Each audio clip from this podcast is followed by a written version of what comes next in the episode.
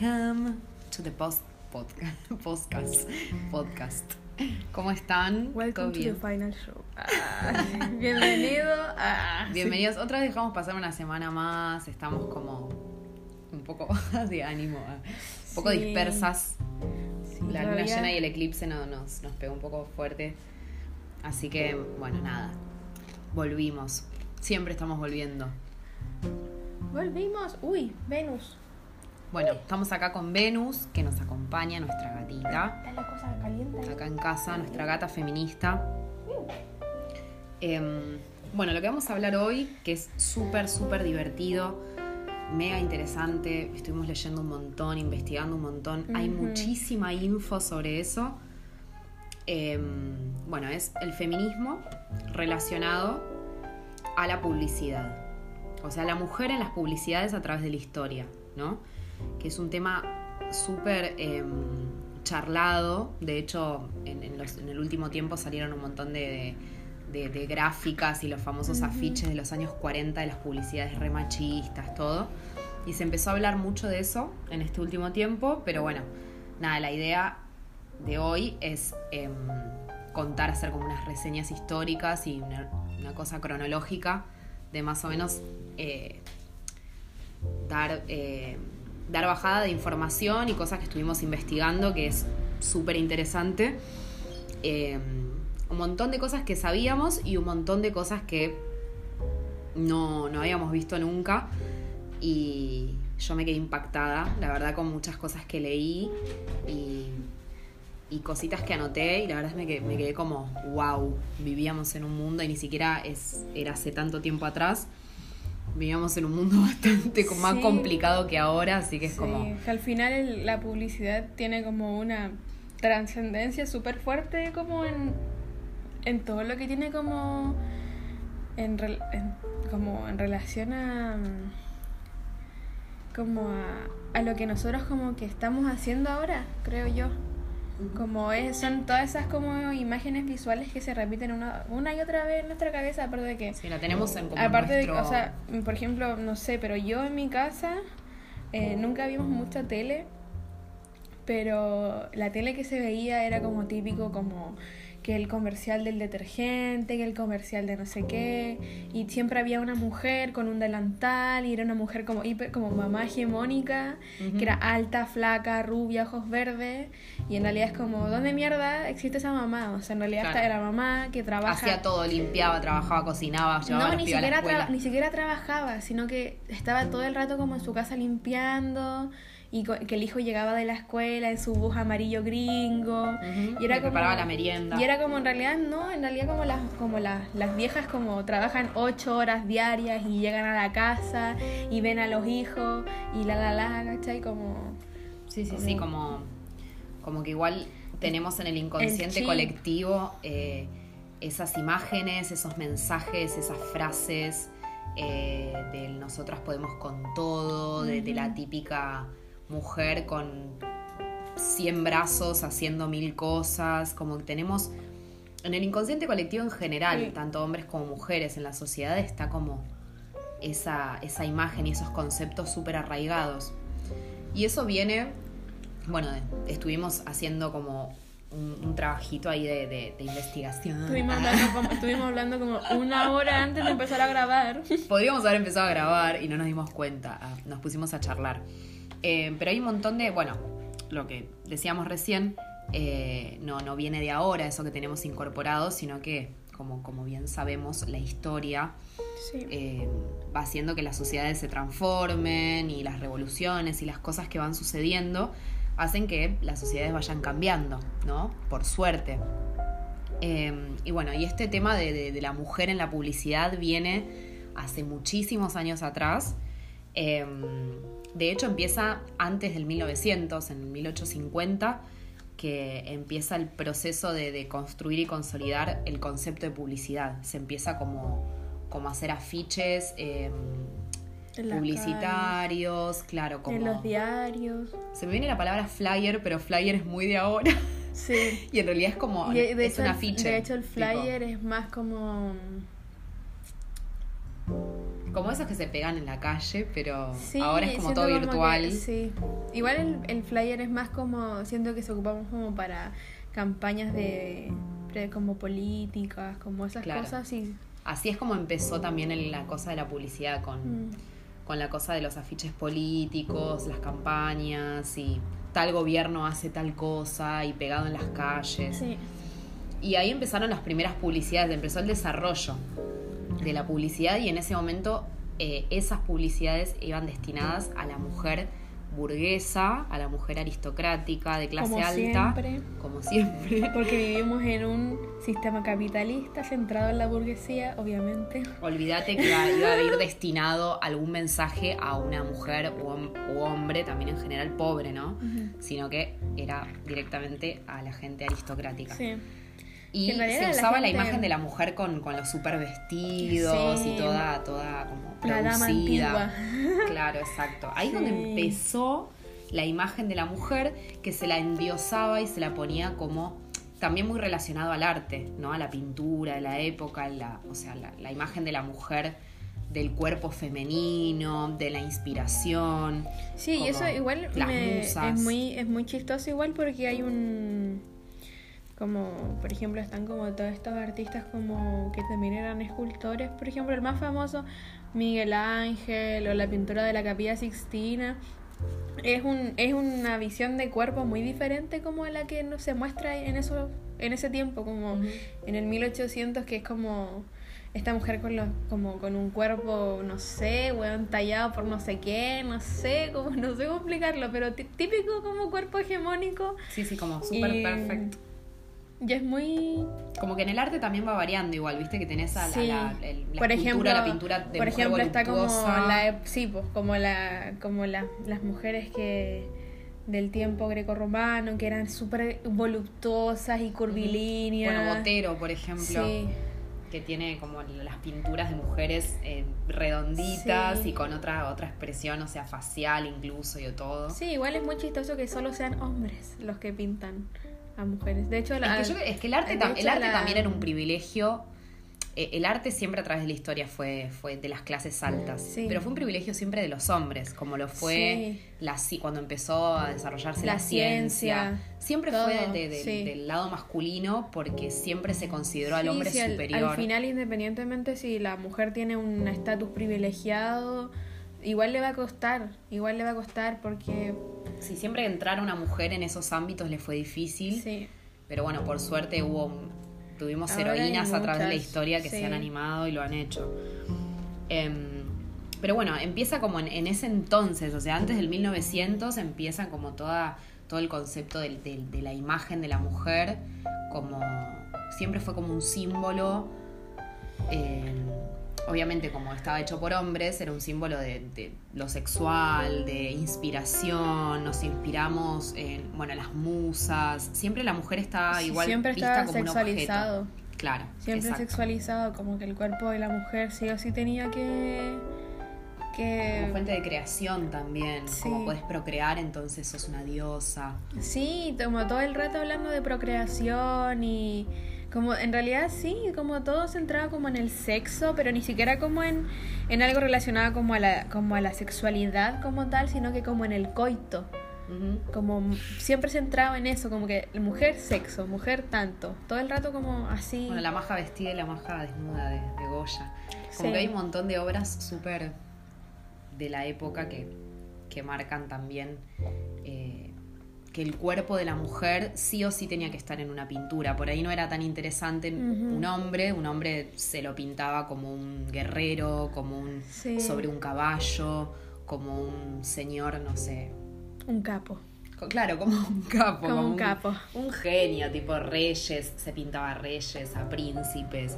Y la mujer podía posar desnuda, podía verse como más Sí. sexual porque estaba visto de esa manera el cuerpo de la mujer. Sí. No había problema con eso, ¿viste? Y la mujer misma se veía también de esa manera. Sí, entonces- aparte también está como esta, mm, este trasfondo del- de los cuerpos. Como, como esta cosa también, por ejemplo, la mujer en muchas veces o salía desnuda o salía tapada por completo. Y el hombre siempre con este con trajes característicos como de superhéroes de la época o lo que sea, entonces como siempre, siempre como que no había un punto medio, tenía que ser un extremo. O te hiper mega sexualizaban o te hiper mega domesticaban, como que no hay una opción. Y tampoco eran las mismas clases sociales las de mm, bueno, eso lo revemos en Titanic, por ejemplo. No, eran las mismas clases sociales, la de la mujer eh, que pintaban, eh, la mujer con dinero, que era pintada, como no sé, las meninas, por ejemplo, de Velázquez, que es como las ves a, las niñas de la casa como súper con sus vestidos, con sus criadas y todo, como todo muy sereno y armonioso. Y por ahí las mujeres de, de clase baja, prostitutas o o no apreciadas por la sociedad eran las usadas como inspiración y como musas porque eran las que exponían sus cuerpos. Sí. Y las que no, no, no estaba mal visto que ellas lo hicieran. Entonces, bueno, en Titanic se reveso. Que Rose le dice tipo, píntame como una de tus chicas. que le daba como el morbo. bueno, pero es como muy de esa época, ¿viste? Fines del 1800, principios del 1900. Y en ese entonces la mujer era como vista de esa manera. ¿No? Después. Después ya vienen en los años 40, ya después, bueno, lo que tengo como más cronológico, em, durante la Segunda Guerra Mundial. Fucking Segunda Guerra Mundial. Durante la producción de, fabricación de bombas, de balas, de toda, todo lo que tenga que ver con armamento para la guerra, se empieza a incorporar a la mujer en la producción, porque era necesario. No, por, no porque hubiera un de golpe un despertar ideológico, igual, igual está como... esta, esta cosa de que la producción se separó en etapas innecesarias, entonces eh, se necesitaba más gente. Pero siempre como en el lado de la explotación. Las mujeres eran full explotadas. No porque de golpe bueno, hasta el día de hoy. Bueno, hasta el día de hoy. O sea, podemos perfectamente verlo en Bangladesh, en todos esos países que toda su economía es basada en la explotación moderna, que mujeres que están, no sé, 12 horas del día trabajando en hacer una prenda para marcas como Zara, Bershka, H&M y la la la. Como... Sí, los famosos eh, talleres de costura donde están las mujeres 15 hasta en horas sentadas con las máquinas y siempre son mujeres y eso pasa hasta el día de hoy en los países menos desarrollados. Eh, siguen sucediendo gravemente, solo que no, no se hace tan conocido. Esto fue en contexto de Segunda Guerra Mundial y fue como súper significativo. Sí, aparte de todo lo que, de toda la trascendencia que tiene ya la Segunda Guerra Mundial como en como en los traumas en la sociedad. Claro, como en, general, En general. En ese momento, que después em, el movimiento feminista lo adoptó como ícono, fue eh, en los, los, años 40, eh, para más o menos graficar un poco la época, fue el momento de Rossi, de Riveter, o Rosa, la remachadora, sería que es el famoso afiche de los 40 de la mujer con, con el pañuelo en la cabeza y levantando el brazo, sí, con el músculo ahí. Con súper músculo, como reempoderada. Incluso hasta era bastante mm, revolucionario en ese momento porque se la mostraba a la mujer, o sea, en ese afiche que es súper conocido, como incluso hasta con un cuerpo masculino. ¿no? Con un, músculos que en esa época era como la mujer era delicada y era ya como que parte rompiendo como el este como estereotipo de mujer delicada. Sí, que después eso sirvió para la revolución que vino después. En ese momento la publicidad lo utilizó para eh, para que las mujeres se enlistaran, entre comillas, por así decirlo, y colaboraran con la guerra.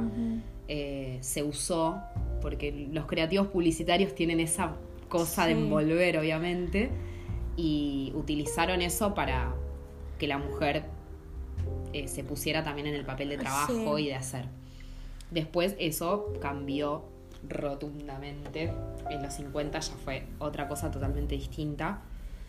Em, y ya empezó como el concepto en el boom de la publicidad. 50 y 60 fue el boom de la publicidad con lo que hablamos antes del Fordismo y la producción en ah, masa, de heladeras. Puto capitalismo. Heladeras a por oh. millones, eh, autos a por millones, siempre para la clase media eh, consumidora, trabajadora, siempre era orientado a esa, Siempre todos orientados a la clase media, porque es la que, es la que al más o menos decide los cambios. Es que al final, no sé si es como la que decide los cambios, sino que es como a la clase que se le impuso consumir.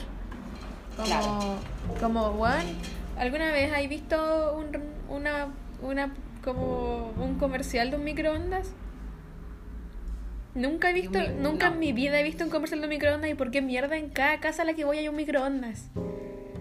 Porque Como- lo necesitamos. Ah. Como, como no lo necesitamos. el otro día vi un video que decía como, como en casi todas las casas hay un microondas. ¿Y por qué nunca he visto un reclame del microondas? Y quedé así como, what the fuck, esto es como muy cierto porque en realidad la publicidad tiene como un fin de consumo.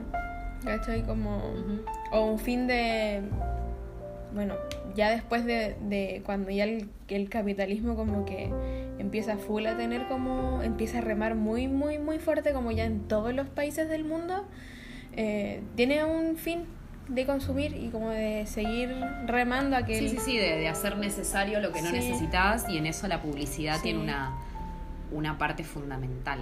Es como la gran herramienta del, del Ujú. capitalismo, es la, justamente la publicidad. Sí, full. Generar necesidad donde no Sí, y generar y generar y generar y como seguir generando y siguen como explotando y explotando y esto también tiene como tiene como esta como trascendencia también como de que la mujer es consumista. Como no sé si te has dado cuenta pero la ropa de mujer es más barata que la de hombre. Siempre hay más cosas para mujeres que para hombres.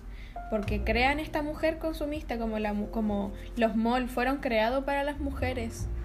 Cuando, cuando se empezó a, a crear ese concepto, eso ya más en los 80, cuando se empezó a crear el concepto de la mujer ociosa o la mujer que se empieza como a decir, ay, bueno, ahora tengo tiempo libre para... eh, los chicos están en la escuela, eh, mi marido Sí. está en el trabajo, obviamente no trabajo, imposible. Sí. Hice los quehaceres de la casa, entonces me puedo ir a la peluquería, puedo Sí, ir a los salones de belleza, claro, exacto.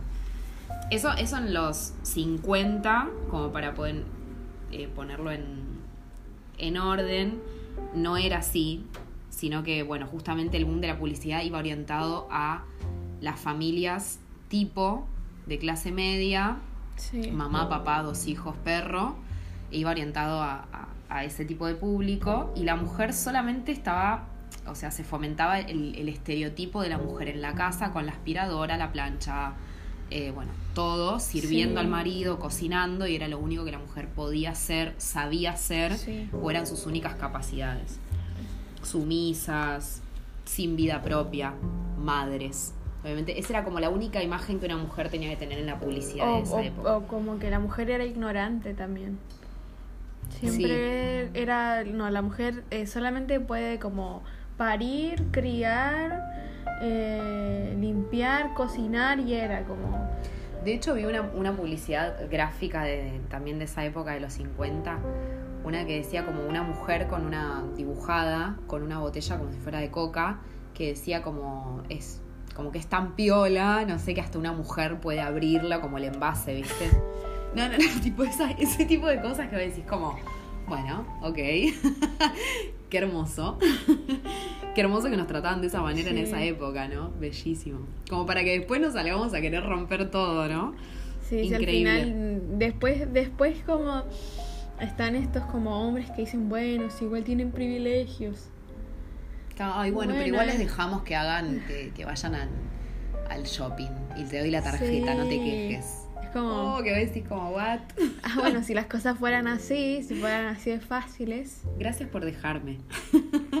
claro, es como que el- es, es una cosa tan, un mensaje tan erróneo que es como, son muchos años de romper Sí. con, con mucho. Sí.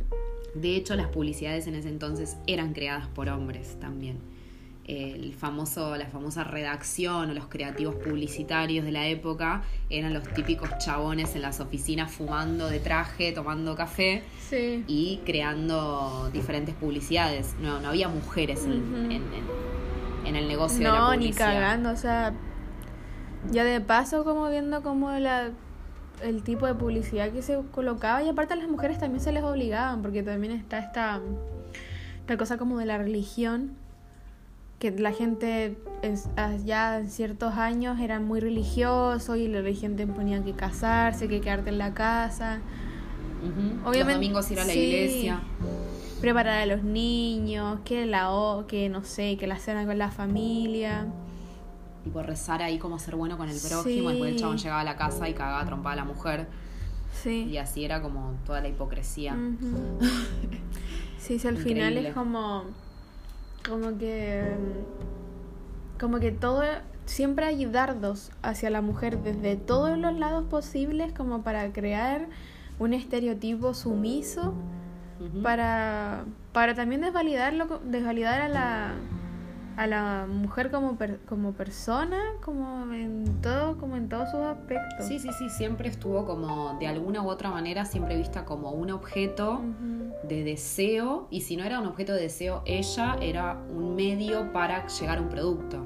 Tipo decir la típica eh, no sé, si tomas este whisky, caen rendidas a tus pies. Sí, Entonces es como comprar el whisky no está destinado a la mujer ni el objetivo es la mujer sino que es, bueno, tomate este whisky que vas a conquistar a todas. Entonces es la mujer usada como un medio por ejemplo, para vender. En las botillerías, no sé si acá será, pero en Chile en las botillerías siempre hay como em, pancartas. ¿Botillerías qué es? Eh, un lugar donde vendan alcohol ah, y así. No sé cómo le dicen acá.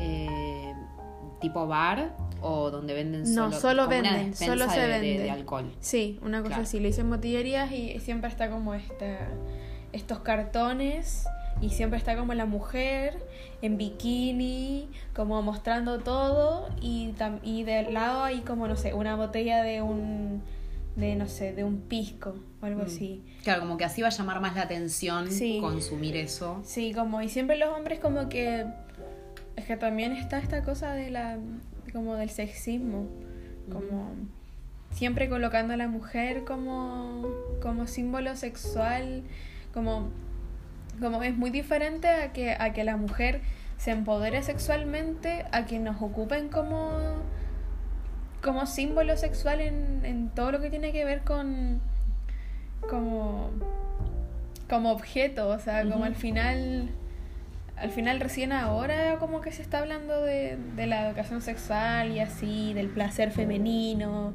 y la, la, la. Pero de nosotras pudiendo decidir sobre nuestros cuerpos, qué nos gusta, qué no nos que el no es no y la, la, la, como... Sí, sí, sí, es muy difícil, es romper ya una imagen de una mujer desnuda con una botella de alcohol al lado, es durante tantos años es como mucho para romper. O sea, imagínate, el hombre compra un, un tipo, compra un alcohol por una publicidad donde sale una mujer, pero la mujer no puede beber porque si bebe se pueden aprovechar de ella, le dicen puta, que es fácil, que no sé qué. Y nos privamos de un montón de cosas, como al final... Vi una, vi una publicidad muy zarpada que no era de hace, de hace mucho, ¿eh? eran como de los 80 ponele, o sea, más cercano a la actualidad, que tenía como el dibujo de una ecuación que decía el dibujito masculino del hombre, más, era como una ecuación sumado, el dibujito de una mujer, entre paréntesis, con eh, como multiplicado por cinco copas de más, como la mujer alcoholizada, y el resultado igual decía como que era una fiesta y publici o sea, publicitaba una, una bebida alcohólica. ¿viste? Entonces era como la fiesta está asegurada, así eh, estoy yo y está la mina borracha con cinco copas de más y hay fiesta, ¿entendés? Como poniendo a la mujer como pongámosla en pedo para pasarla bien y, aprovecharnos.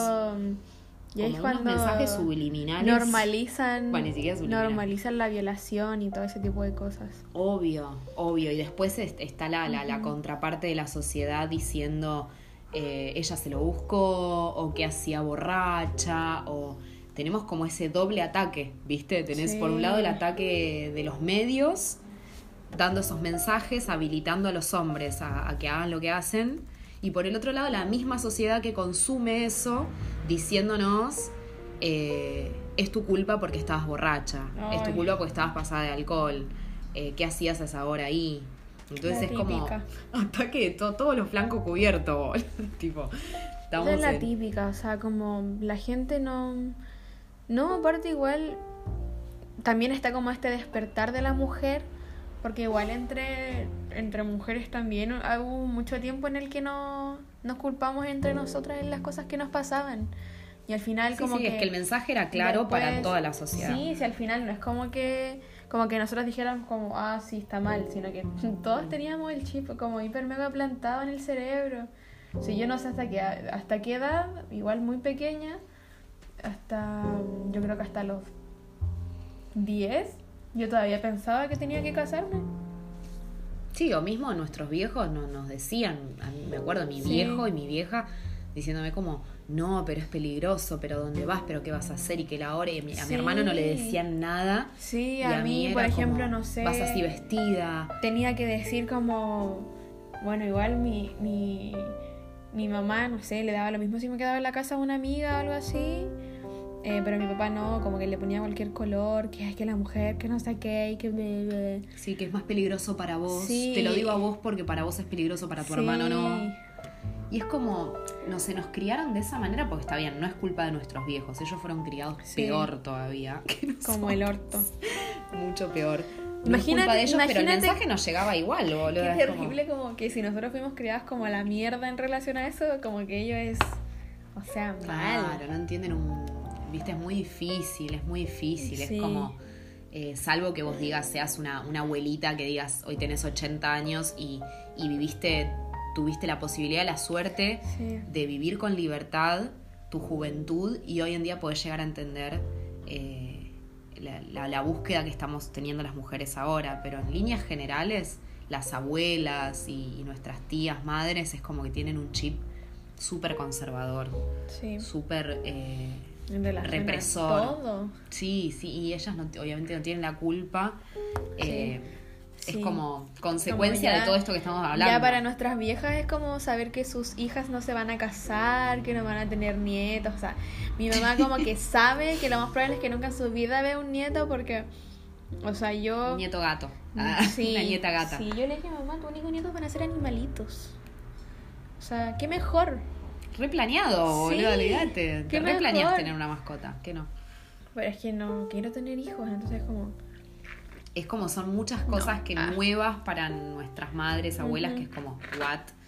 No se ent- no Bueno, y entienden se me, nada. llega, si me llega una Bendy, pero... no Nosotros creo- lo bueno no es que tenemos la, posibilidad de poder analizar esto, esa es la Sí. diferencia, ¿viste? Tenemos la suerte Tenemos Eh, el privilegio. el privilegio, a veces eh, yo me quejo, viste, de, de, de, uy, la puta madre, nos tocó una época difícil, o, o, o qué heavy, tanta transformación. Pero qué, qué piola, ¿entendés? Sí, a mí, qué a mí igual me gusta como... Poder cuestionarse Me todo. gusta la generación en la que viví, como en la que nací, en la que viví, ah, como que yo hubiera muerto así.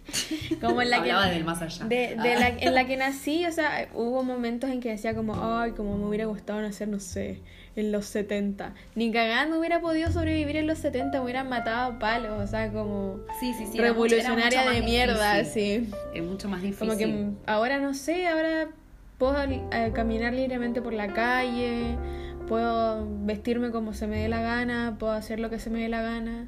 Sí, y nos, quizás si hubiera- podemos, nos podemos cuestionar las cosas que nos Sí. joden con más Sí, tranquilidad. porque hay un montón de mujeres que también se- a la misma vez que nosotras nos cuestionamos, ellas se cuestionan y también está como esta cosa de, de que en realidad eh, todo lo que tiene que ver con, con lo que nosotros vemos, literatura, arte, las mujeres siempre están presentes y siempre nos hacen llegar como estos como mensajes feministas en, en todos los sentidos, como sobre todo en Sí, la todo- literatura. Todo, esto de ahora es consecuencia de tantos años de lucha de un montón de mujeres. Lo que decimos siempre de, de las mujeres que Sí.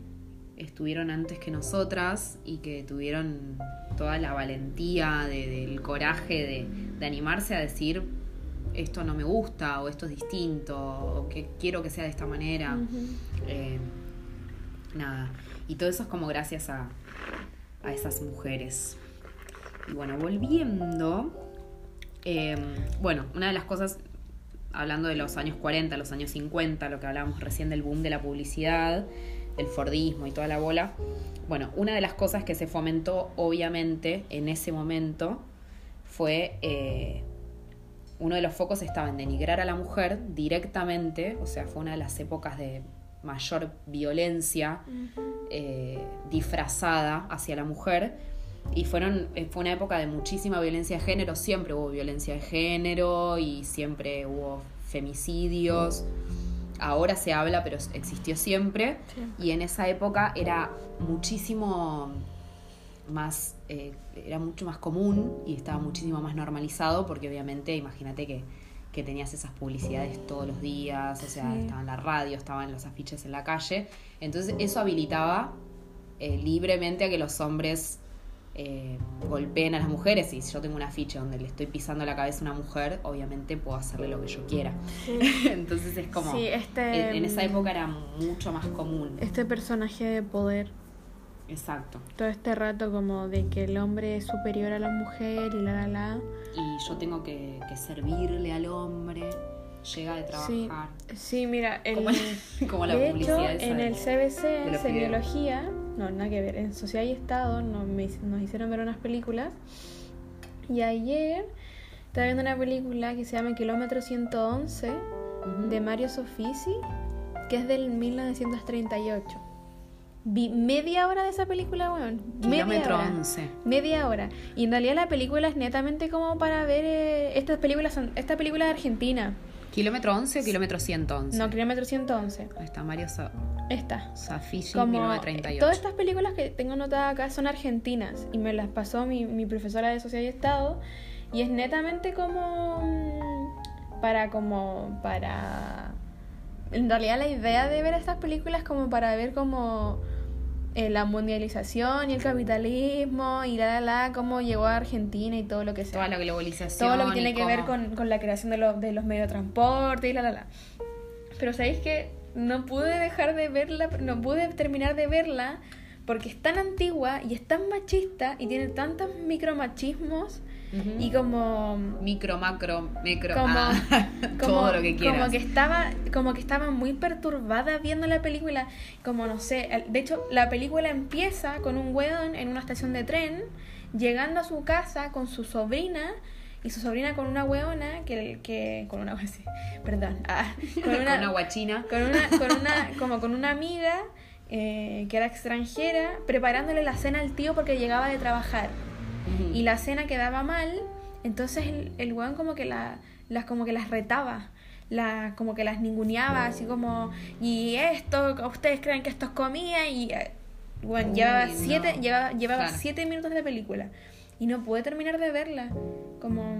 Sí, sí, sí. A veces como... como- a en, veces- es- en ese entonces, esas películas, en el momento de 1938 Sí. salió esa película, no hacía ruido eso. No. Por ahí a una que Y- otra. eh, Y aparte como, a veces me daría como, yo digo, bueno, es cine y Tenés que poder como, verla, verla de como el arte, como de encima tengo, tengo, tengo que hacer un trabajo con estas películas, entonces Claro. como, como no analizar el contexto histórico, no importa. Sí, pero es que no puedo. A veces como que digo, hoy me gustaría dejar de pensar y de analizar todas las weas que veo porque sería Claro, no, tan fácil, ¿no? De ver, hecho, ver la vida de otro- con otros ojos. por ejemplo, ver las series, lo que dicen, todas esas cosas me... Como uno ya no puede ver nada tranquila. Como, Claro, no podés Sí, sacarlo de contexto, decir como, no. bueno, voy a ver solamente por este tema. No. Ya te, te, te molesta. Pasa que es muy fuerte, boludo. Son muchos años de, de, de Sí. opresión desde todos los puntos donde lo quieras ver. eh, de, de- de todas las formas, o sea, Sí. ya sea desde religión, desde el capitalismo, todo está entrelazado. Bueno, ahora lo que estamos analizando es la publicidad, cine, eh, costumbres, todo tiene una Sí. violencia hacia la mujer, todo. Entonces es como una vez que empezás a indagar y a ver, ya no puedes ver la vida de otra manera. Entonces obviamente que hay, una, hay como una impotencia, hay una bronca por Sí. todas esas mujeres que han sufrido a través de la historia, que ya no, no podemos Es verlo que de otra imagínate manera. como son tantos años en que como por ejemplo en no me acuerdo en qué en qué lugar creo que en Grecia eh, los hombres no tenían sexo con mujeres porque el hombre era como el ser superior entonces tenían sexo entre ellos La mujer solamente era para Sí. reproducirse. creo que era en Grecia no estoy segura Sí, y que yo era- quedé así como what the fuck así como Sí, sí, sí. Que era como las mujeres servían, eh, eran las famosas, no sé, fiestas bacanales, ponele En el tiempo donde- como de las Olimpiadas también, cuando empezaron todo esto de las Olimpiadas y así. Como. Sí, la mujer siempre estuvo en segundo plano. Sí, Siempre. Siempre. Siempre en segundo plano. Y para todo, para todo, weón. Como hasta el, uno, hasta en cosas muy pequeñas, por ejemplo, nuestros profesores. Siempre hay más profesores hombres que mujeres. O el pro- siempre es como el profesor de matemática, la profesora de lenguaje, la profe, como la profesora siempre hace cosas como más delicadas, más humanistas. Profe de arte, profe de inglés, seño de inglés. Sí. Por ejemplo, yo tuve casi todas mis profesores de inglés eran mujeres. Creo que nunca tuve un, un profesor de inglés. Como también el tipo de, de- de maestro y maestra Sí. era como según. Y de arte tuve una pura vez, un hombre. Claro. Una sola sí, porque vez. también eso, ¿viste? Se empezó a ver como que, claro, el tocar un instrumento o el arte es de puto. ¿Viste? Sí, también ese también. concepto de, ah, tocas la guitarra, sos puto. Sí, ¿Viste? es como, como, pero, no sé. no sé, a mí, no nunca, a mí nunca me enseñaron eso, entonces como yo no veía que fuera raro como que un, un profesor me enseñara música o algo así. De hecho, todos los profesores hombres que yo tuve en el colegio me, me instaban a tocar instrumentos, como con mi primer profe hombre aprendí a tocar el bajo y la la la, pero pero yo tenía compañeros, por ejemplo, en- cuando estaba en el colegio mixto, que, que hueveaban a otros así como, ay, como toca un instrumento, como, uy, es niñita, como si fuera mal ser niñita, así como, ah. Claro, todo cruzado, tipo. Sí, o por Como ejemplo, si todos no o por si ejemplo, no si- pudiéramos hacer todo. Yo me acuerdo que había un compañero que se llamaba Vicente, que era muy Mateo, que era muy, muy, muy, muy bacanel, y él pintaba. Y él pintaba y a él le gustaba mucho el rosado. Entonces todas sus pinturas tenían muchos tonos de rosado y, y no sé, era cuando hablaba movía las manos y lo hueveaban, ay, que eres gay, que eres maricón. Bueno, yo tenía cuánto, como 10 años y así como miraba y como que como que nada nada hacía clic en mi cabeza como Claro. como que tiene que pintar así what the fuck como- Sí, sí, sí, obvio, como eh, el, el- el mensaje siempre de, de que si haces esto, estás catalogado, o, o sea, estás como el estereotipo Sí. de tal cosa. Si haces esta otra cosa, es el estereotipo de otra. Siempre como Sí. encasillar, eh, como si estuviera, como si no hubiera libertad en el, en el hacer, ¿viste? Si en, en el hacer algún, no sé, un oficio, algún hobby o lo que sea, como Sí. si no fuera una cosa de, de- de libertad entera. Si yo tengo un hobby, me encierro en mi habitación a hacer mi hobby Es que- y no tiene nada que ver con mi sexualidad, con mi elección, con ningún estereotipo social. sí es que al Sino que es final como- al final como en la publicidad juega un papel súper súper fundamental en la división de trabajos como en la división de quehaceres de la casa como el, el rol del marido, el rol de la esposa, el rol de los hijos, el rol de la hija mujer, el, Bueno, el rol de de la- una de las del cosas- hijo hombre. Una de las cosas que anoté acá es que dice que ju- justamente la imagen de la mujer se utiliza como materialización de un objeto para incentivar el deseo de compra. La mujer objeto, ¿no? La mujer en no, de hecho ni siquiera tiene un rol determinado de, de- de decir, bueno, yo hago esto, ¿entendés? A eso se refiere, ¿no? Yo cocino, yo lavo y vos trabajás y los nenes van a la escuela. Sino que directamente mi imagen es un objeto para vender algo. O sea, en ese momento era Sí. directamente eso. Sí, en Chile Muchas publicidades Ah. estaban divididas en eso, la mujer limpiando y la mujer desnuda sí, eh, con una botella de whisky. o Sí, sea, eran los dos, las dos me mensajes. acabo de acordar el año, pas- femeninos. el año pas- en- o sea, en realidad todos los años antes de que eh, antes del corona time, antes del coronavirus. eh, eh, Chile como que ya tiene como una tiene como una reputación minera muy grande. Como hay muchas minas en Chile, hay, hay muchas empresas mineras muy no son demasiadas, o sea, llegan como mucho, muchos países externos a traer máquinas, entonces se hace una feria que se llama Expo Min. Y mi papá trabaja para una empresa que expone ahí. Entonces una, el año pasado mi papá tuvo que exponer como en esa, en esa feria y hablar como de sus productos y de sus máquinas y toda la web. Entonces mi papá me invitó a ir a mi hermano y fuimos a ver y en realidad yo voy a esas exposiciones, a esas como ferias por los lápices y por los dulces, como voy por esas cosas, como... Para consumir. Sí, al real. Como uno va y, te- y uno como que escucha qué onda y te dicen como, anota tu correo, y yo anoto mi correo y me dan un lápiz, una libreta y las libretas que entregan en esas ferias son como lo más, así como las amo.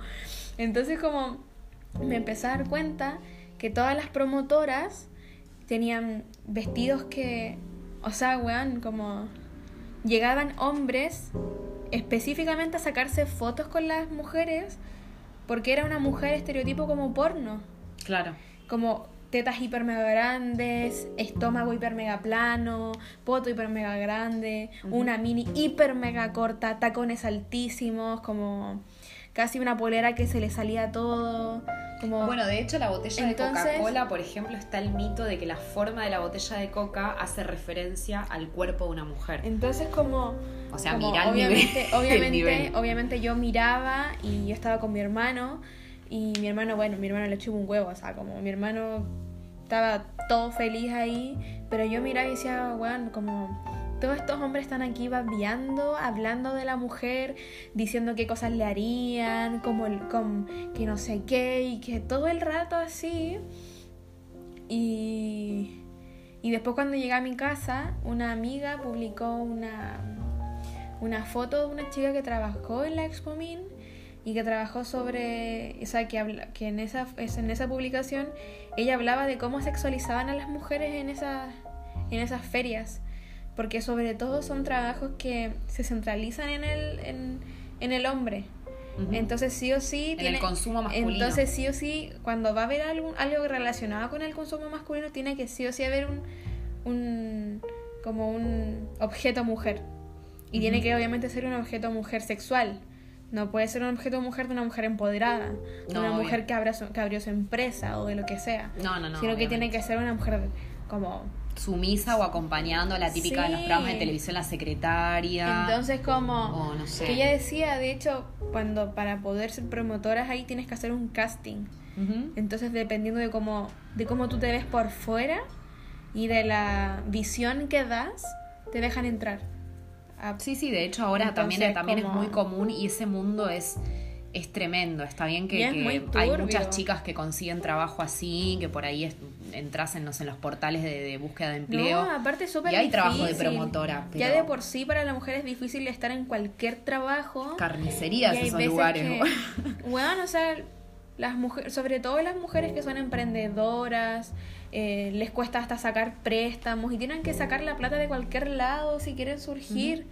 Como ya es difícil ser O si entras en ese mundo de promotoras también es, bueno, eh, bancarte, porque también es eso, hay, hay que entender entre paréntesis que es una salida laboral para un montón de chicas por ahí, Sí, pero tenés que adaptarte o aceptar las condiciones, que, que en ese ambiente Sí. donde ya el trabajo de por sí es sexualizar a la mujer, imagínate lo que debe ser el trasfondo, el chabón que te contrata, Sí. el cómo debe ser la paga, las Imagínate- horas, no, no debe ser un espanto. Imagínate si una de esas, lo más probable es que haya pasado, que el- uno de los hueones que hizo era sacarse una foto con una de estas chicas, va y le toca el poto, o le toca de más, o no sé, a muchas yo veía que le pedían el número de teléfono, que le decían hola mi amor, y no sé qué, y es como, Claro. como, Sí, o esos comentarios innecesarios que, nada, ya sabemos.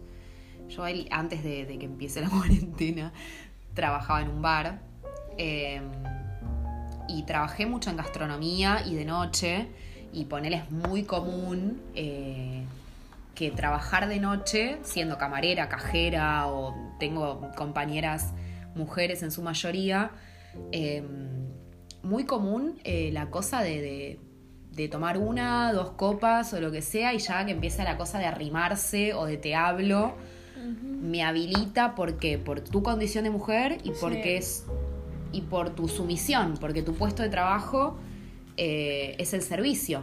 Vos me estás sirviendo como camarera, entonces eso me habilita que te que me tire, que te pida el número, que te ningunee de que que, que te chamulle, que te someta, etcétera. Es como muy común. Yo me acuerdo Sí. cuando era chica, eh, que a mi viejo le encantaban las, las carreras de autos, ¿viste? Los, de los pilotos de autos, no sé, TC2000, ¿viste? Como Sí. las carreras de autos. Y a mí me llamaba mucho la atención cuando era chica. Eh, la cosa de los domingos era como eh, al mediodía, era ver las carreras, ¿entendés? Y siempre era, no sé, le hacían una entrevista a un piloto y alrededor tenía como 10 chicas con las sombrillitas de una marca de neumáticos o de un, no o sé, con el un combustible. ahí. Exacto. Sí. O también esa cosa como de la mujer ahí apareciendo en, en- en- la pantalla. Detrás, siempre detrás. Siempre atrás del chabón Sí. y el chabón en el medio, todo capo, obviamente. Pero la mujer como Sí. con esos trajes súper apretados marcando su cuerpo y con las marcas en el cuerpo para, para que sea visible, ¿no? Sí, yo eso, lo... y eso fue hace eh, Sigue siendo hasta ahora. Hasta el 20 día años de hoy. atrás. Hasta el día de hoy sigue siendo así. Tremendo, tremendo. Por ejemplo, yo lo veo en, en los Juegos Olímpicos. En mi casa tenemos como una cultura de ver los Juegos Olímpicos así mal. O sea, nosotros nos sentamos a ver los Juegos Olímpicos como... como es una weá así como de familia. Nos sentamos los cuatro a ver los Juegos Olímpicos como todo de lo que sea. Y yo lo veo como siempre una competencia de, de, de hombres. eh, como Aparte de que ya los separan por género, partiendo por eso, como hombre con hombre, mujer con mujer. El único como uno de los pocos deportes que hace como eh, competencia mixta el tenis, pero es porque muchos como de los deportistas de alto rendimiento lograron que se hiciera así, pero siempre era hombre hombre, mujer mujer, como siempre separado y siempre se le da más énfasis a, a las competencias de hombres y siempre están como las mujeres atrás, la mujer con la sombrilla, que la mujer que le va a entregar las Sí, sí, sí, flores. que la mujer en el deporte, la mujer en el deporte, Entonces- de hecho, recién eh, empiezan los 90. Sí. Increíble. Tipo Nike haciendo publicidades. Porque también empieza la mujer por ahí con las cosas más chiquitas, tipo la mujer saliendo a correr. Sí, Para salir a correr necesita un calzado específico para correr. sí. Entonces empiezan con las publicidades orientadas a las mujeres, pero recién Sí. en los 90, ¿eh? En los 90, o sea, hace re poco. Por ejemplo, está. mm, eh, por ejemplo, a mí me pasa que a mí no me gustan las zapatillas como de mujer, entre comillas.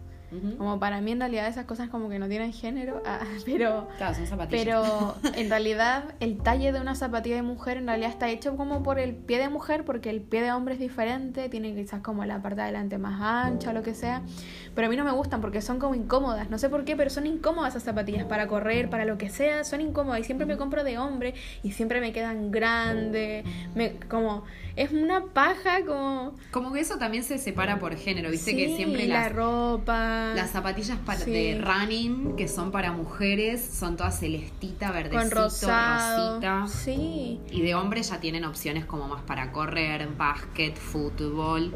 Tiene una súper variedad Sí, de... Cuando yo jugaba básquetbol en el colegio me costaba un montón encontrar zapatillas. Mucho, porque siempre era como, ah, no, por ejemplo, yo calzo, cuando yo jugaba calzaba como 35.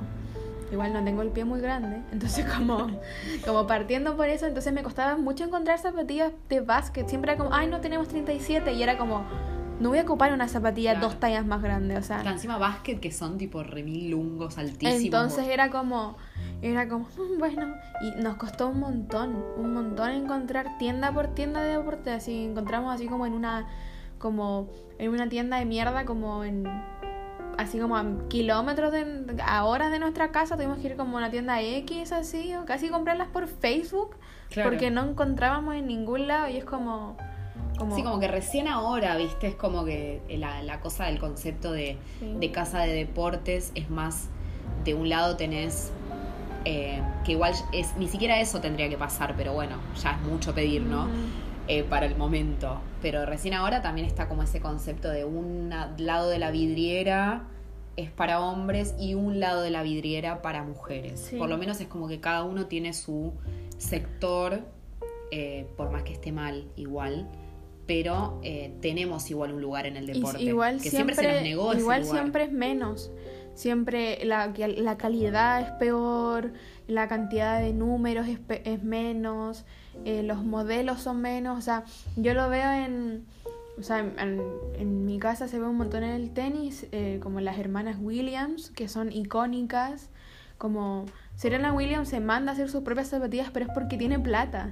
Pero todas esas pequeñas como todas esas mujeres y esas niñas que están tratando de como de surgir en el deporte y así o Charapova también, pero como que son como tenistas que como que han trabajado tanto y sí o sí tienen como una historia de por medio como para que se resalten porque hay tanto weón que las opaca y que se centran solo en el hombre en todo lo que tiene que ver con deporte como Sí, sí, sí, tal cual. Ellas como que supieron hacerse también su lugar y ser súper talentosas. Y las hermanas William, por ejemplo, son fucking lo más y juegan, pero tremendo. La rompen. Pero también gracias a, esas deportistas y lo que decimos siempre, esas mujeres que, hicieron, se animaron a hacer la diferencia. de hecho, ellas Es que las nenas también dicen, ay, yo quiero ser como ella, ¿entendés? Yo quiero también correr así, jugar así. Por ejemplo, ahora que, por ejemplo, que la la, publicidad de todo lo que tiene que ver con el deporte, que aparezcan mujeres y no solo hombres, ya abre un campo enorme. O sea, sobre todo, por ejemplo, ahora Nike em, ocupa cantantes mujeres. Eh, o sea, Nike siempre ha estado Serena Williams eh, o Charapova, o así sucesivamente, como siempre están ahí. Pero. Em, bueno, las leonas, por ejemplo, en el hockey femenino. Ahora el eh, ¿cómo se llama? el, fútbol, el fútbol femenino, que esa cosa de, tener que decirle femenino es una paja. También, pero se puso re de moda también ahora. Por ejemplo, también le decían, eh, cuando empezó el boom de la roja femenina en Chile, le decían la rojita. Como que fuera más pequeñita, no sé, como que fuera menos que la roja masculina. Claro. La rojita, como Sí, o también están los pumas. No, los pumas y las. No, nada que ver. se le, se confundían los animales así. Quise hacer una asociación y no era. claro, porque los pumas son los de rugby, las leonas son las de hockey. Mm, claro, sí, hay que hay harta cultura como de rugby y de hockey. como que también, también eso, como que es muy común en, en las clases altas, sobre todo, y la gente que tiene más plata, es muy común que el rugby sea entre chabones, sí. que es como mega violento bueno, de hecho sabemos la historia de los rugbyers y la violencia, lo, sabemos todos, pero es muy común el rugby en los hombres y el hockey en las chicas. Eh, en las escuelas privadas o de la gente que, que, tiene más plata o de familias más adineradas, es muy común eso. No en líneas generales, podés... Mm, pero, pero si, lo ve, si uno lo ve si uno lo ve, en realidad los deportes son muy caros. Entonces, como para una persona que es clase media le cuesta mucho. Como en, en mi familia siempre como que nos han instado a hacer mucho deporte, hicimos artes marciales y básquet. me acuerdo que las zapatillas de básquet costaron tan caras, weón, como ya como que siempre va a estar esta cosa como de que todo lo bueno, por entre comillas decir, va a estar para la burguesía, como para los cuicos, porque les va a ser más fácil. Por eso siempre la, la, como las personas que llegan a los Juegos Olímpicos y la, la, la, son familias que tienen plata. Sí, como siempre, como lo que decíamos antes de las artes. Sí. Las artes, los deportes, son como una, la ciencia, son cosas más de, de elite que a través de la historia y después sí fueron haciendo más populares. Sí. El fútbol, por ejemplo, a nivel mundial es lo más popular. Eh, de hecho, me acuerdo, yo era chica, eh, en mi familia era hasta mi hermano que tiene tres años más que yo y yo que era más chica y, yo me crié con, el, con, la idea ya de que mi hermano desde que tenía 6, 7 años hasta su adolescencia fue a jugar al fútbol y era sagrado para mi mamá llevarlo a jugar al fútbol y yo era como... Sí, en bueno, Chile igual. yo qué onda. Ah, sí, es como que para las mujeres no, no, el concepto de deporte no es tan naturalizado como acá el, la canchita de fútbol. O tiene que ser un deporte como, no sé, gimnasia rítmica, gimnasia artística. Expresión corporal. Sí, o bailar. No, puede, no, no podemos como eh, jugar fútbol, tenis o básquetbol o no, rugby. Impensado, impensado en los 90. Eh, Menos. Yo de chica de tener ni la más... Nunca se me ocurrió tampoco porque no estaba dentro de las posibilidades de decir mamá quiero jugar a la pelota. O sea, no existía ni en mi cabeza ni en la cabeza de en esa época era muy raro. Con una pelota te voy a dar así. Claro. De hecho, me acuerdo que en una Navidad eh, nos regalaron, era como dos paquetes como dos cosas envueltos redondos. Y para mi hermano era una pelota, siempre le regalaban cosas de, de- de fútbol. Y el mío también era redondo. Y yo me quedé como, ¿yo también una pelota? Claro, no entendía por qué mi paquete también era redondo. Y cuando lo abrí era un Pikachu, todo redondito de peluche. o sea, nada que ver, ¿viste? Yo hubiera, que- yo hubiera estado full feliz con el Pikachu. Ah, yo estaba pero re bien igual, jugaba al volei con el Pikachu, lo daba contra la pared. no me Ah. importaba nada. Pero, o por ejemplo, también eso, la- las series de la tele. Por ejemplo, a mí, igual, lo, mi- mis viejos igual siempre ayudaron a eso de que no, como de que las cosas no tuvieran como estereotipos, obviamente entre lo que cabía de, de su entendimiento. Entonces, por ejemplo, Claro, dentro de lo. lo- me cargaban las muñecas, weón, las odiaba.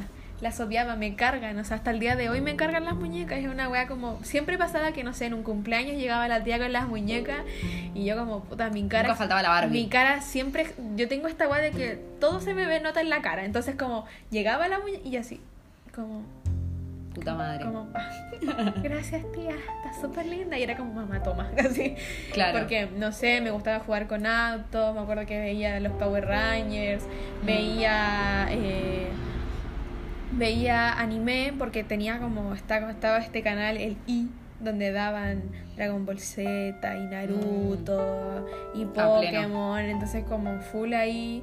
Y aparte que justo eran como canales que no tenían, que no eran como de cable, eran canales nacionales, entonces era como... Y como que mi mamá nunca me dijo así como, ay no, ponete a ver las princesas y no sé qué. A mí me gustaban las chicas superpoderosas. Era fanática de las chicas Sí, superpoderosas. también vi las chicas Y superpoderosas. a mí me gustaban las muñecas, me gustaban, pero cuando era más chiquita me acuerdo que sí era como una cosa de- del, del bebé, eh, y yo era la mamá y Ah, el bebote le daba la mamadera. Mi mamá nunca me dejó... Me... Y lavar, pero sí después cuando fui un poco más grande, la muñeca era como. Era, que- era muy gracioso porque yo tenía hasta la Ferrari de. que me había regalado mi prima, la Ferrari de Barbie. Y er- me acuerdo de jugar a la Barbie, pero tenerla como. con todos sus muebles, todo. Pero era soltera. nada, Tipo, nada, na- nada. Ella se iba de joda, la Barbie, yo la subía al auto, se iba de fiesta, la peinaba, Igual bailaba, si- todo. si tú lo- Pero no había un chabón. o Igual sea, si lo pensáis, las chicas había un superpoderosas eran como...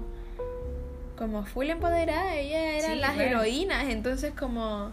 Sí, sí, sí. Y no es que eran heroínas eh, endiosadas y perfectas como. Se mandaban cada esas caras Se chicas, re weón. equivocaban, Sí. les agarraban crisis que se ponían a llorar. Eran re chiquitas aparte, eran niñas y de golpe eran como súper Y valientes. una, una era como muy Pisces, la otra Mm. era como, como muy, como, Bellota era como, era como Leo. Muy, no, Virgo. ¿Virgo? No. Yo diría de tierra. O Tauro o Virgo. o sea, como más. Y más la dura. otra, no, porque estaba, estaba, be- Bur- burbuja- estaba burbuja pisciana, burbuja pisciana mal, sí, Sí, sí. Después estaba Bellota y la otra, ¿cómo se llamaba? Bombón. Bombón, pero la bombón era la verde, ¿o no? Bombón era la roja. Era como la líder. La que tenía- Entre ah. comillas. Era la de pelo largo naranja. ¿Y ella qué, qué podría haber sido? Y ella podría haber sido Leo, porque más Sí, ¿o no? líder, o Aries. Mm. Un signo de fuego, seguro.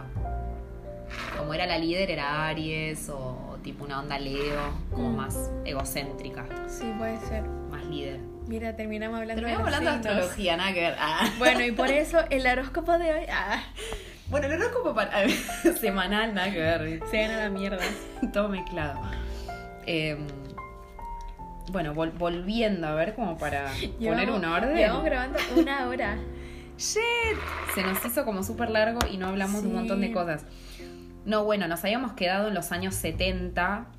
No, los años 50 con la publicidad eh, súper machista, producción en serie de electrodomésticos y la mujer como ama de casa. sistema capitalista. Pero después vienen los 60, que es eh, el proceso de liberación sexual sobre todo, Sí. y la mujer empieza a empoderarse, y el concepto de, de, de la mujer decidiendo, los primeros anticonceptivos, eh, no sé, Mary Quant con la minifalda. Eh, Twiggy, por ejemplo, modelo de pelo corto. O sea, se empieza a como ver la mujer desde otro lado, con las primeras mostrando el cuerpo, pero más desde la libertad y no desde un... de una eh, encasillada. Claro, de un satisfacer el deseo del hombre, sino como me pongo una minifalda porque me queda sexy y me gusta. eh, y empieza como una liberación fuerte. Segunda ola del feminismo también. Entonces eso impacta igualmente en la publicidad. Eh, pero la publicidad, como siempre, fue tan estratégica y el maldito marketing, eh, igual encuentra en la imagen sexual de la mujer una estrategia eh, que funcionaba para reclamar productos para el hombre. Por ejemplo, no sé, vender un auto usando la imagen de una mujer desnuda. Como que es muy, no sé, la, la, la modelo, qué sé yo. Es súper común eso, sobre Actrices todo. de la época, que eran, no sé, Sí. Sofía Loren, por ejemplo, o mujeres súper sexys, eh, Marilyn Monroe, ponele, tiradas en el capó de un auto súper sexys para promocionar un, No, un no sé. auto para un Aquí- chabón. Aquí ¿entendés? tienen como cultura de matinal. Matinal es como un programa que se da en la mañana en los canales nacionales. Como un noticiero. No, pero el noticiero es diferente. Eh, que no sé, como hacen. En, dura, no sé, por, ponte como de las 9 de la mañana hasta las 1 de la tarde.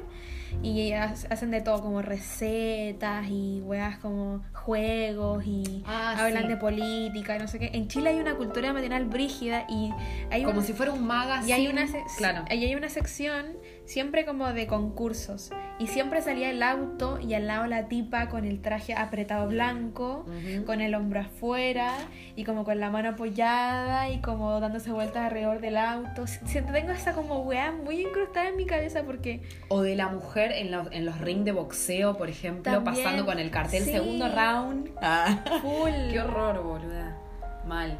Bueno, ese concepto empieza en los 60, en fines de los 60, 70, donde se disfrazaba la liberación femenina en esos íconos como Marilyn Monroe, por ejemplo, donde decir, bueno, sí, la mujer empieza a ser más libre Sí, y empoderada, pero sigue siendo sexualizada. igual usamos esa imagen para promocionar productos para los hombres, porque Sí. un auto no era pensado para una mujer un- una noche de whisky con los amigos no era pensado para una mujer. Un tabaco no era pensado para una mujer. Después se No. empieza a utilizar ese concepto De de, hecho, la mujer todavía, fumando. todavía tipo. se sigue como viendo de mala forma a, la gente, a las mujeres que fuman.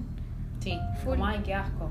Sí, bueno, ¿qué te importa? pucha? Claro, bueno, so- sorry, ah, Mildis. Como si nosotros tuviéramos que tener permitido hasta qué punto, o por ahí la cosa de tomar menos que los hombres, o porque nos emborrachamos más rápido, ¿viste? También esas cosas, esos mensajes tan raros.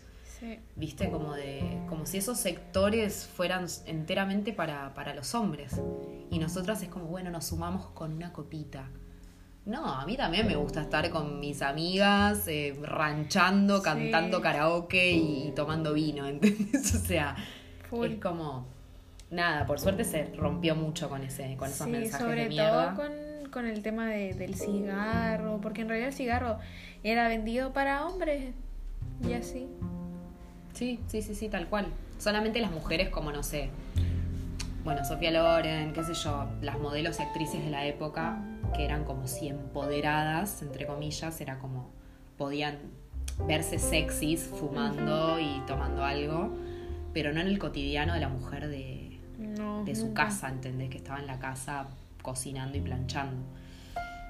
Em, bueno, es- hay muchísima información, tipo son, son, iba a decir como, son las, ah, Ya, son las una. vamos una hora, una hora.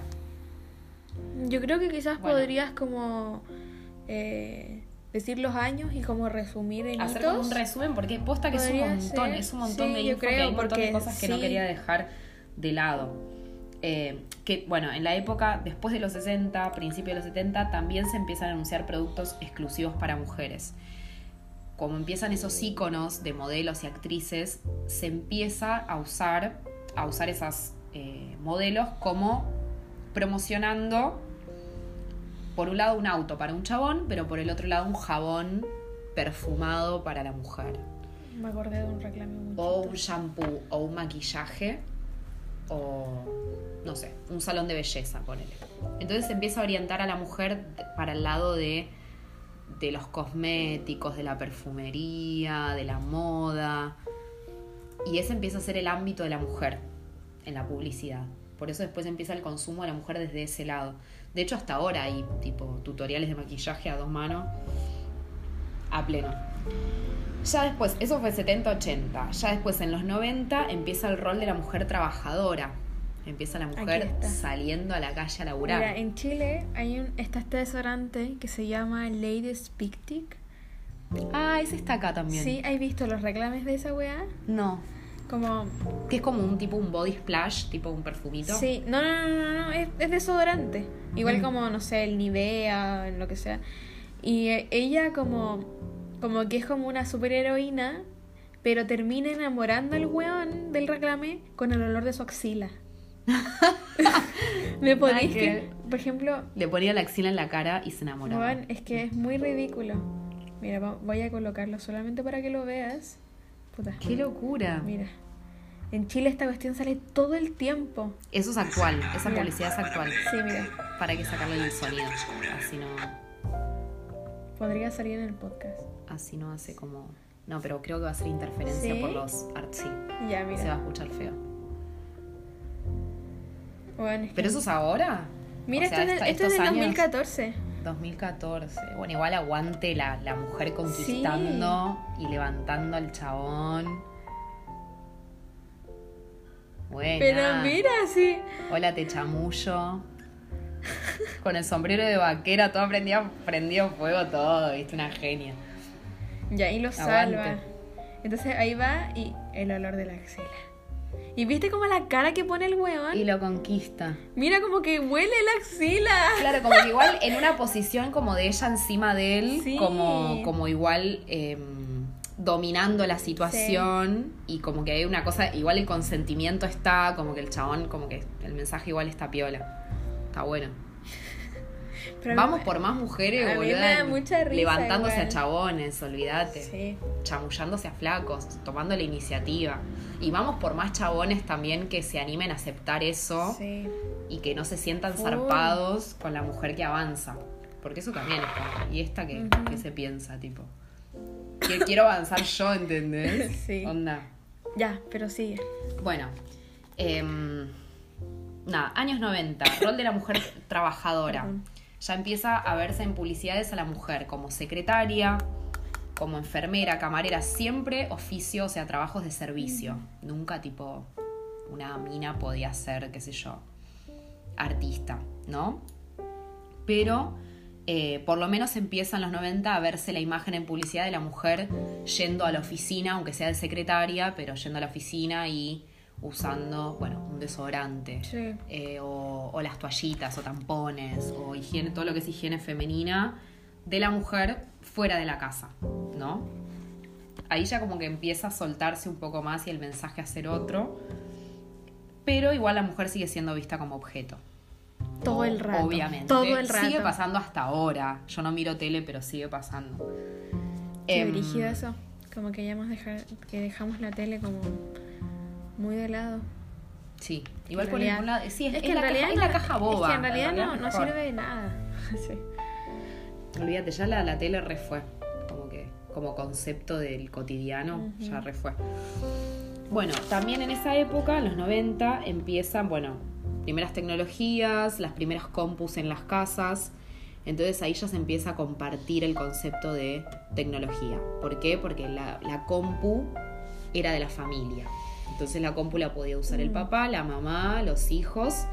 La compu era familiar. Entonces ya ahí se empieza a ampliar un poco el concepto. Como que empieza, no sé, el boom de, de internet, por ejemplo, que no era solo para el hombre, sino que era un concepto más familiar. Y también en ese momento empiezan las top models, Claudia Schiffer, Naomi Campbell y las altísimas, hegemónicas, Mami Campbell. Lo que hablábamos del body positive la otra vez, empieza en esa época. Ahí fue el boom y la mujer empieza a verse como persuasiva, deseable, Mm. más empoderada, con éxito social. Eh, todos los hombres querían estar con Claudia Schiffer, era como una diosa. Em, y empieza el concepto de la mujer dominante, incluso agresiva en algunas publicidades eh, de ropa y perfumes de la mujer, no sé, eh, matadora o tipo dejando a los chabones tirados por el camino y la mujer toda potra, viste, como súper hegemónica. Como el venezolano. Claro, tal cual. Eso es como muy noventoso, pero también con esos personajes tipo de las modelos super diosas. O sea, también es como la cosa equivocada de que si no sos así, los hombres no se derriten por vos. Mm, también. Tipo, también es como para analizar eso. Mm, Pero ¿no? también es como. Pero por lo menos la mujer tenía un lugar protagónico. También es como. Puede ser empoderada, pero hasta cierto punto. Claro. Como empoderada, pero tonta. Una cosa así. Podés ser empoderada, pero sin cerebro y si estás buena. Real. si hegemónicamente sos deseable, Ujú. tenés éxito social, como que también Sí. Mensaje equivocado, pero por lo menos la mujer ya tomaba más protagonismo. Sí, ya empezaba también ya a abrir un camino. Claro, Sí. a- Eso es muy para noven- la deconstrucción. muy 90. Y después ya los años 2000, bueno, eh, principios del 2000, ya empieza más el concepto de la mujer relajada, ociosa, mayor igualdad de condiciones respecto al hombre, como también la mujer ya está en las publicidades vista más como una amiga o como una en una fiesta, ponerle la mujer toma birra igual que el chabón, Sí. eh, puede estar en un bar con sus amigas relajada y en ningún momento se pone el mensaje de tengo que llegar a casa a ver a, a mis hijos, sino Sí. que es, eh, se pone en, igual, en igualdad de condiciones a la mujer y al hombre en una fiesta, por ejemplo. Eh, y comienza a hablarse del concepto de ellos también pueden ayudar en las tareas cotidianas, que es equivocado el concepto Sí. de las tareas domésticas, de la ayuda, pero se empieza a incorporar en ese momento, a principios del 2000, donde antes no se hablaba del hombre en las tareas domésticas. Entonces empiezan a aparecer los hombres por ahí incluidos en las tareas de limpieza y esas cosas. Que antes sabemos que está mal también, pero antes no pasaba directamente. Entonces ya ahí es como un montón más. Sí, igual tampoco, o sea, yo creo que obviamente todo esto de, mm, del- de, eliminar, de eliminar estos micromachismos debería ser radical, como en plan que se termine ya, pero es súper complicado cuando el machismo está en todos lados, es como hasta en cosas que decimos, hacemos, eh, pensamos. Entonces, como ya de por sí tenemos que deconstruirnos nosotras mismas. Sí, sí, sí, es que es imposible que de un día al como- otro cambie. Sí, porque igual Estamos justo atravesando un proceso histórico Sí. súper importante en este momento. Eh, Como creo que en este momento estamos en el proceso más significativo, como más del pico más alto Sí. de transformación. Pero como todo lo que hablamos recién de los años y las, las diferentes décadas, por ejemplo, eh, ahí nos damos cuenta que, que la las revoluciones en general tienen que ver con procesos de muchos años, de muchos sí, años y sí, es un muy de a proceso poco. muy largo. Muy o sea, lleva- imagínate, llevamos cuántos años como hasta en cosas como tan pequeñas como la publicidad que todavía sigue siendo igual o quizás un poco menos de hace 50 años atrás y así. Sí, sí, sí, ahora es como que está cambiando todo mucho más rápido y por ahí de acá cinco años no sabemos qué, qué vaya a pasar, cuáles vayan a ser los mensajes. Como estamos en un, en un momento súper quiebre también. Es que aparte todo está avanzando muy rápido. Mm. Entonces ya, por ejemplo, mañana puede haber algo así como de la nada cambia algo, mañana sí. Sí, sí, sí. Entonces como Estamos en el pico más como álgido de la transformación. Como hay veces que pasa algo muy muy heavy y uno como que está procesando y de repente de la nada pasa otra cosa y es como ya puta madre, como Mm. espérense, como Claro, como- me voy a dormir y me levanto y Sí, tipo, ¿qué, qué como onda? con cueva puedo conmigo, weón, y tengo que también procesar esto. Tengo que pensar en mis crisis existenciales. Sí, mal. en mi momento donde, ah, ¿entendés? Y encima pensar en un contexto, en el contexto en el que estamos viviendo social. Es un montón. Es un montón, pero vamos, creo, re bien encaminados, Sí. me parece, más allá de, de las crisis y, toda la, y, y todos los garrones. Creo que vamos como re bien, igual. Y que el mensaje de tantos años de lucha se está entendiendo y se está materializando también en este momento de cómo son las pibas ahora y las nuevas generaciones y todo. O sea, eso es a lo que le tenemos fe también, como a... Tipo, basta de mensajes de, de Sí. mierda y basta de publicidades eh, de mierda y mensajes así. Ahora está mucho más regulado y eso está piola. Así que bueno, nada, no sé si agregamos algo más. Mm, sí, eh, lo que estábamos que viendo Ujú. del término mm, femversiting, femversiting, que es un término inglés que en realidad, eh, por lo que estuve leyendo, es como una estrategia publicitaria que eh, dice, parece llamada eh, a terminar con el sexismo que siempre ha acompañado a gran parte de la publicidad. Se trata de una propuesta que no solo supera los paradigmas sexistas, sino que incorpora elementos de empoderamiento de la mujer. Entonces, Bien, Aparte- o sea, es una reciente estrategia publicitaria. Sí, aparte también no solamente como, como incluir a la mujer, como em- el empoderamiento y terminar con el sexismo, sino que también hace que haya una inclusión de todas las minorías en general. Eh, las personas trans, las, las personas de la comunidad LGBT, las personas no binarias, ya la, la, y todo eso que en realidad siempre ha estado, solamente que obviamente Se está visibilizando estamos ahora. en una en una en un sistema capitalista cisgénero como heteronormado entonces como obviamente por ejemplo ahora la más reciente era la publicidad de la mujer trans de Calvin Klein Mujer trans negra lesbiana entonces como de hecho hubo un revuelo así brígido con eso pero yo estaba así como "Ah, la amo ah. Wow. sí Como rompiendo con todo. sí Absolutamente con todo. que eso es O como sea, ya esto- esto, esto ya es es la hora esto ¿Cómo, esto cómo se llama? eh, femversiting Fair. Fem- ahí está. femversiting. Que sería como la unión de feminismo y de publicidad. Sí. Adversiting. Ok. Sí, que esto es de hace menos de 10 años, esto es muy reciente. De una. Entonces, y es algo que en realidad que se está viendo, como que el que dejen de haber eh, modelos hegemónicas, que empezó a estar como... Se empezó a incluir esta estrategia esta- dentro de todas la, de estas. Todas estas pasarelas XL, que también es lo del body positive, y así como también que, por ejemplo, el, el, Black, el Black Trans Matters, que las mujeres trans también importan y la la la y así. Eh, y eso. De una. Está bueno. Mirá qué loco eh, al, al punto que llega la presión social. Sí. La presión social y de que la- las verdaderas revoluciones. El otro día leí algo como. Va, el otro día no, ayer. Leí algo sobre. Fue hace cinco minutos. Recién, el tiempo da vuelta. Sobre, sobre el sexo em, em, heterosexual, cis, cis hetero, ¿no? Las relaciones sexuales. Y, y leía el- la cosa de que las, las revoluciones eh, se dan en la calle, en la lucha cotidiana de la calle, de salir a marchar y a luchar y quejarse, y se da en la cama. Porque todo, todo es sexual también, Sí. ¿entendés? La sexualidad está en todos lados. Se da en la cama también, desde el momento que, que nos hacemos respetar en una relación sexual eh, y hay respeto en una relación íntima entre dos personas, tres, cuatro, diez, muy- lo que sea. Es muy brígido eso.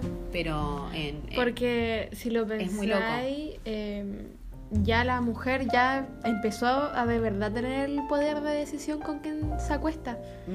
Como. O que no se quiera acostar con nadie. Como la mujer ya, ya, ya empezó con Y que no sea tildada hacer también de loca de o lo que loca, sea. O quizás histérica. sí, no va a faltar la persona que va a decir como, ay, como le falta probar de lo bueno, cualquier wea así, te pero, una buena pica, oh. pero nos falta también como, como esa, esa mujer atrás que te dice como está bien lo que estáis haciendo, así que no pares, como... Sí, sí, sí, tal cual. Ahora tenemos como el camino un poco más allanado. Sí. También para. Aparte para ya la mujer, la mujer ya está aburrida de que le estén diciendo todo el tiempo que está haciendo las cosas mal, entonces como, bueno, es mi problema lo que haga. Como, Claro, como se nos abren ahora de golpe un montón de puertas y bienvenidas sean estas, estas nuevas cosas, como, como estas nuevas estrategias publicitarias también. La publicidad va a seguir estando Sí. y va a seguir existiendo porque también las redes sociales tienen mucha publicidad y hay que vender también. El, el consumo existe y va a seguir existiendo, pero por lo menos que estén estas herramientas para que el mensaje sea otro. Y para que cortemos con, con el discurso machirulo de, de- de- del chabón arrasando con todo y lo que yo digo, lo que yo quiero y que se abra espacio a la mujer y, Sí. y- y a exigir, no sé, el uso de preservativos, por ejemplo, en el caso de- del sexo, eh, la mujer diciendo, che, no quiero, por más que estemos a punto de, de coger, no quiero, Sí. y que la mujer tenga cada vez más libertad y más apoyo de poder decir, decidir, Sí. está bueno. La verdad que está bueno. Vamos, creo que comparado con 1850, ah, que arranca. Bien, eh, bien. Sí. Es como esperanzador Sí, por este eso, podcast. por eso encuentro que, que eh, nacimos en una generación en la que está bien. Como tienen ya, hay un montón de pros y contras y crisis Mm. y pandemia y lo que sea, pero o sea, el estar netamente hablando sobre esta obra en el en todo lo que tiene que ver con, con la crítica al género, al sexo, a la educación sexual, al empoderamiento femenino, a, um, a los micromachismos, a todo esto como, bueno, quizás en hace 20 años atrás, ¿qué vamos a estar hablando de esto? Nunca en la vida. Impensado, Entonces como... impensado, impensado. Es como, es como muy loco. Sí. Es muy loco, es muy loco. Y a veces, a mí me pasa que a veces me da, me da como miedo.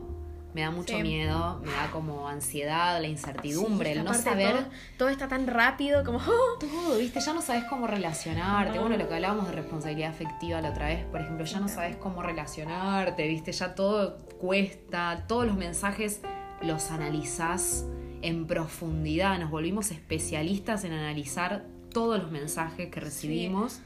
Es que ya Eh, también tenemos como esta cosa como del es difícil. miedo. Sí. Sí, porque, porque somos, la otra vez leí algo muy piola que decía que somos como la generación eh, que le tocó sanar eh, todo lo que no pudieron sanar las generaciones anteriores. Todo el laburo de padres, abuelos, Sí. bisabuelos. Nos tocó a nosotros, a nosotros, transformar eh, que no sé si lo lleguemos a vivir al 100%, por ahí cuando seamos viejitas, no sé, veamos como una realidad mucho más distinta. Pero nos tocó luchar y nos tocó cambiar las cosas Sí. y decir, no repetir la misma historia. Que como que nos tocó eso y es un, es un lindo laburo igual. Porque por más que de miedo y que de inseguridad y que a veces digas como, ay, yo solamente quiero eh, estar chill, no pensar y no sé, chonguear, no sé, dormir cucharita con un chongo y mirar una peli. ah, y no pensar. Pero está bueno, está bueno Sí. porque es un laburo que, que las próximas generaciones, las niñas, los niños de ahora, nos lo van a agradecer también. Sí. Todo este esfuerzo que estamos haciendo y, y todas las ganas y el empuje que le ponemos ahora. Creo que Yes. es difícil, pero está bueno. Bueno, terminamos. Gracias por escucharnos. Tomen agua, Tomen mucha agüita. Eh, eh, coman rico. Coman rico, coman Saludable. sano, mezclen verduritas y Frutita. cerealitos, frutitas y esas cosas. Ah. Si necesitan ir a un psicólogo, vayan al psicólogo. si necesitan terapia, hagan terapia. Si, Si necesitan- tienen algún miedo, díganlo, háblenlo con su familia, amigues. Bueno, y si nada, no quieren, también está bien. tratemos de ser mejores, un poquito mejores cada día. Sí. Y gracias por escucharnos. Bueno, eso. Adiós. Chau, chau.